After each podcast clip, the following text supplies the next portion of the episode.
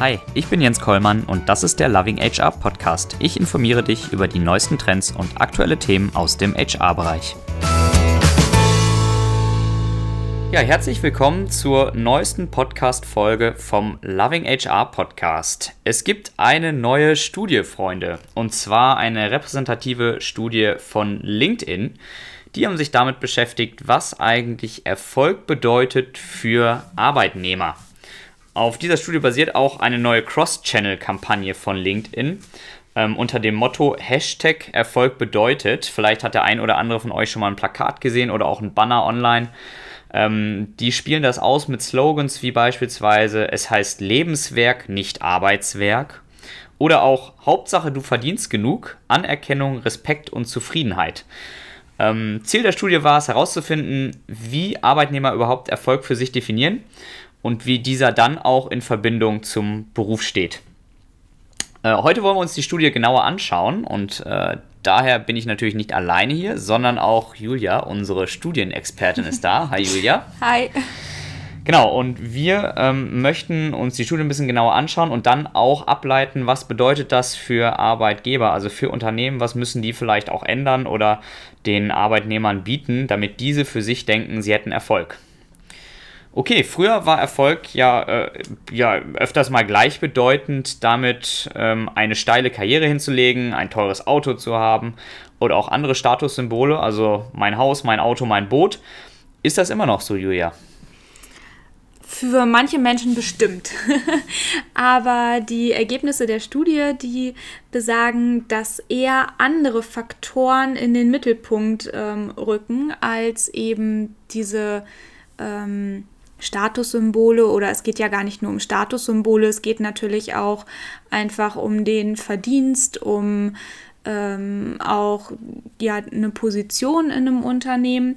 Und das hat sich doch sehr gewandelt laut dieser Studie. Erfolg ähm, definiert sich für viele Arbeitnehmer heute anders. Man kann das vielleicht so ein bisschen erwarten, wenn man sich mal mit der äh, Gen Y beschäftigt hat und die ist ja in aller Munde. Ich denke, jeder weiß so ein bisschen, ähm, wie sie sich charakterisiert. Und es ist tatsächlich so, dass auch in dieser LinkedIn-Studie ähm, herausgekommen ist, dass das persönliche Wohlbefinden, also Glück und Gesundheit, für die meisten Menschen der höchste Erfolgsfaktor ist. Also über 70 Prozent der Befragten haben angegeben, ähm, Glück und Gesundheit, das bedeutet für mich Erfolg. Mhm. Das heißt, ich muss mir als Unternehmen die Frage stellen, wenn ich meine ähm, Mitarbeiter erfolgreich machen möchte, wie schaffe ich sie glücklich zu machen? Ja, das heißt vielleicht auch, der Sinn der Arbeit schlägt letztendlich das Gehalt. Mhm. Und ich könnte mir auch gut vorstellen, in diesem Zusammenhang, ähm, dass die Gesundheit als ähm, sehr hoch, äh, als sehr relevanter Erfolgsfaktor eingestuft wird ähm, dass auch das betriebliche Gesundheitsmanagement immer weiter an Bedeutung gewinnt.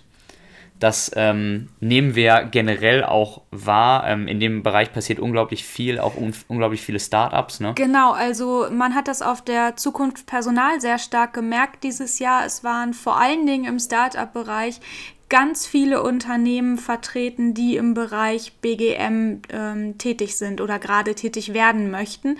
Das waren ganz unterschiedliche Konzepte, aber man hat sehr, sehr gemerkt, dieser ganze Punkt Gesundheit im Job und ähm, auch ein Stück weit Work-Life-Balance ähm, nimmt unheimlich zu.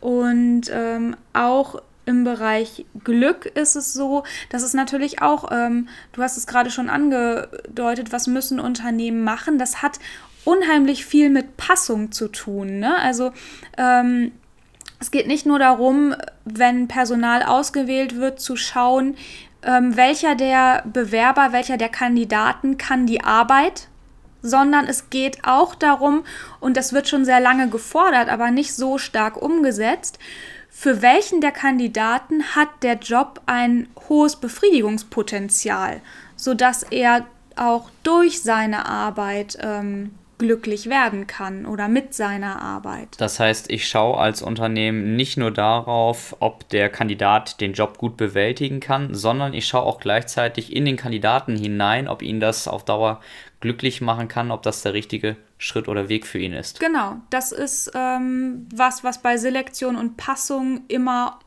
ganz, ganz wichtig ist eigentlich. Mhm. Okay. Glück und Gesundheit, Haken dran. Was ist den Arbeitnehmern noch wichtig, um das Gefühl zu haben, Erfolg zu haben? Hm, das ist ein ja, stabiles soziales Umfeld. Dazu gehört eine Familie und familiäre Geborgenheit und dazu gehört auch gute Freunde zu haben und auch Zeit zu haben, ähm, die man eben mit Familie oder Freunden verbringen kann gemeinsam. Mhm. Also sind wir wieder beim guten alten Buzzword Work-Life-Balance. Ich muss äh, den Arbeitnehmern ermöglichen, ja, erstmal überhaupt angemessen viel Freizeit ähm, zu haben und dann vielleicht auch mit weiteren Maßnahmen wie beispielsweise äh, flexiblen Arbeitszeiten oder auch mal der Möglichkeit zum Homeoffice mhm. ähm, dazu verhelfen, ja, ihr Glück letztendlich äh, bei mir im Unternehmen zu finden. Genau, und vielleicht auch ähm, darauf zu achten oder mal sich wirklich zu überlegen, ob es gut sein kann, äh, Mitarbeitern eher anzubieten, zum Beispiel eine 80%-Stelle zu haben. Ne? Das ist was, was von vielen Arbeitnehmern ähm, immer mehr nachgefragt wird und ähm, was, denke ich, gut wäre, wenn es realisiert werden könnte, eben um diese persönlichen Erfolgsfaktoren und ja, Bedingungen für Zufriedenheit zu erfüllen. Oder auch Jobsharing, ne? Also eine 100%-Stelle mit zweimal 50 Prozent äh, genau. zu besetzen. Hallo, liebe Freunde von Tandemploy, falls ihr uns hört, wir könnten ja demnächst auch mal einen Podcast machen. ähm, ja, gut. Also Glück, Gesundheit, Zeit, Familie, Freunde. Ähm, ich vermisse jetzt so ein bisschen äh, die ja, klassischen äh, Erfolgsfaktoren, wie sie vielleicht früher mal waren, auch in Richtung Generation X. Was ist mit Karriere, Gehalt, Beförderung und so weiter? Ja, gibt es auch. Allerdings noch davor ähm, werden Freizeitaktivitäten gesehen. Also ähm, Reisen ist wichtig, Hobbys sind wichtig und ähm, ja, in diesem Umfeld wurde auch explizit eine gesunde Work-Life-Balance ähm, genannt. Ähm, das sind wichtige Erfolgsfaktoren, die auch als wichtiger wahrgenommen werden oder als oder mehr als Erfolg wahrgenommen werden, als tatsächlich diese klassischen ähm, Bereiche wie mh, hm, eine Beförderung im Beruf oder eine Gehaltserhöhung. Ähm, wie, wichtig, wie wichtig ist das denn den Arbeitnehmern überhaupt noch? Hm. Ist das überhaupt noch relevant? Ja, durchaus. Ne? Also es, es, bewegt sich so zwischen 12 und 27 Prozent der Arbeitnehmer, die diese Faktoren als Erfolg ähm, wahrnehmen. Ähm, das ist ja nicht von der Hand zu weisen. Okay, ne? jeder, Wobei, jeder Zehnte bis jeder Vierte findet das wichtig. Aber genau. letztendlich so im Vergleich zu früher scheint sich da doch ein deutlicher Wandel ergeben zu haben. Ja, durchaus. Also es war ja lange Zeit so, ähm, dass man sich tatsächlich durch seine berufliche Stellung, durch das Gehalt, durch den Verdienst sozusagen, es ist, ne, also auch dieser ähm, Begriff Verdienst sagt es ja schon so ein bisschen, ähm, sich sehr darüber definiert hat und das tatsächlich die Erfolgsfaktoren waren. Ähm, aber das wandelt sich und ich denke, das wandelt sich wirklich auch mit der Generation Y. Mhm.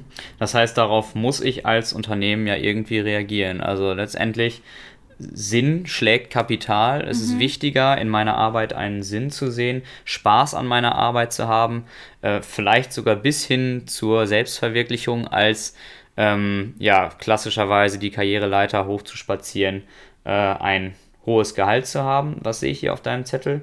12% sagen, ein sechsstelliges Gehalt würde für sie Erfolg bedeuten. Aha, ja. das ist ja sehr einfach. okay. Ähm, das heißt, da muss ich mich als Unternehmen auch einfach anpassen. Genau, man sollte einfach alle Leute halb so viel arbeiten lassen und sechsstellige Gehälter zahlen. Ich glaube, dann. dann haben wir keine Sorgen mehr. Dann äh, sind alle Menschen ziemlich zufrieden. ähm, nee, aber es ist tatsächlich so, dass, ähm, wenn man sich das mal so ein bisschen in der His oder aus der Historie anschaut, da ja ein sehr starker Wandel ähm, stattgefunden hat. Mhm. Äh, wie kann ich äh, ja, meinen Erfolg positiv beeinflussen, meinen subjektiv empfundenen? Gibt es da Merkmale? Ähm, ja, 58 Prozent der Befragten haben gesagt, ihre Ausbildung ist ein Faktor, der ihren Erfolg maßgeblich ähm, beeinflusst. Mhm. Ähm, ich kann nicht ganz ableiten, ob damit der tatsächlich der berufliche Erfolg gemeint ist oder eben diese ich nenne sie jetzt mal neun Faktoren, durch die sich Erfolg definiert, dadurch beeinflusst sind in ihren Augen. Vielleicht bezieht es sich auch auf beides, da konnte ich keine genaue Angabe finden. Mhm, okay, aber immerhin 58 Prozent heißt im Umkehrschluss einmal die falsche Ausbildung oder das falsche Studium gewählt und zack bin ich in der Sackgasse.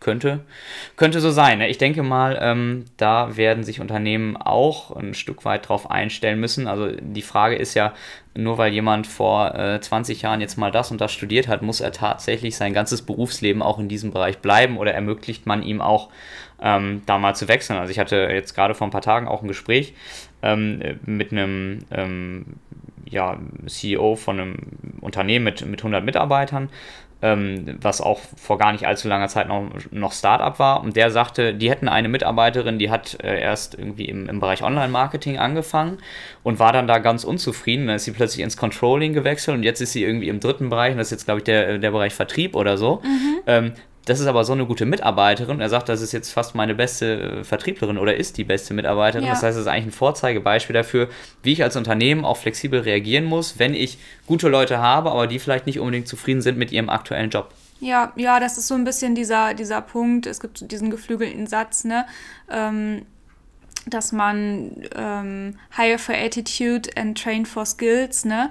Ähm, gleichzeitig, das ist auch äh, was in der Personalpsychologie oder Arbeitspsychologie, wo man sagt, okay, es gibt Dinge, also es gibt bestimmte Kenntnisse, die müssen mitgebracht werden und es gibt auch bestimmte Fertigkeiten, die müssen irgendwie mitgebracht werden. Andere Fertigkeiten ähm, kann man unheimlich gut on the job entwickeln. Ne? Und auch da ist es so, dass man sagt, okay, es sind eher andere Eigenschaften, nach denen man suchen sollte ne, wenn man Personal einstellt. Ja. Das heißt, ja, klar, in Zeiten des Fachkräftemangels muss ich mich als äh, Unternehmen darauf einstellen, eine mitarbeiterzentrierte Unternehmenskultur einzurichten ähm, und Bewerbern zu zeigen, dass sie ja, Spaß haben bei mir im Unternehmen. Ja, das heißt, Unternehmen müssen verstehen, dass Mitarbeiter nicht mehr alles dem Beruf unterordnen. Das ist jetzt keine ganz neue Erkenntnis, aber wird mal wieder von der aktuellen LinkedIn-Studie bestätigt. Okay, Julia, vielen Dank für die spannenden Insights. Schön, dass du da warst. Gerne. Hat viel Spaß gemacht. Und an euch, liebe Zuhörer, falls ihr jetzt nicht damit beschäftigt seid, euer Haus, euer Auto, euer Boot zu verkaufen und eine große Familie zu gründen, dann hört doch auch mal in unsere anderen Podcast-Folgen rein. Wir würden uns freuen. Macht's gut und bis zum nächsten Mal beim Loving HR Podcast. Das war's für diese Woche mit dem Loving HR Podcast. Wenn dir der Podcast gefallen hat, freue ich mich sehr über eine 5-Sterne-Bewertung. Ich freue mich aber auch ansonsten über Feedback, Kommentare, Fragen und Anregungen. Gerne eine Mail an jens.kollmann at lovinghr.de. Folge mir gerne auf gängigen Social Media Kanälen wie beispielsweise Facebook, Twitter, LinkedIn und Xing. Schau auf meiner Website vorbei unter lovinghr.de oder abonniere meinen Newsletter und WhatsApp Service. Alle Links sind auch nochmal in den Shownotes hinterlegt. Vielen Dank fürs Zuhören und bis zum nächsten Mal beim Loving HR Podcast.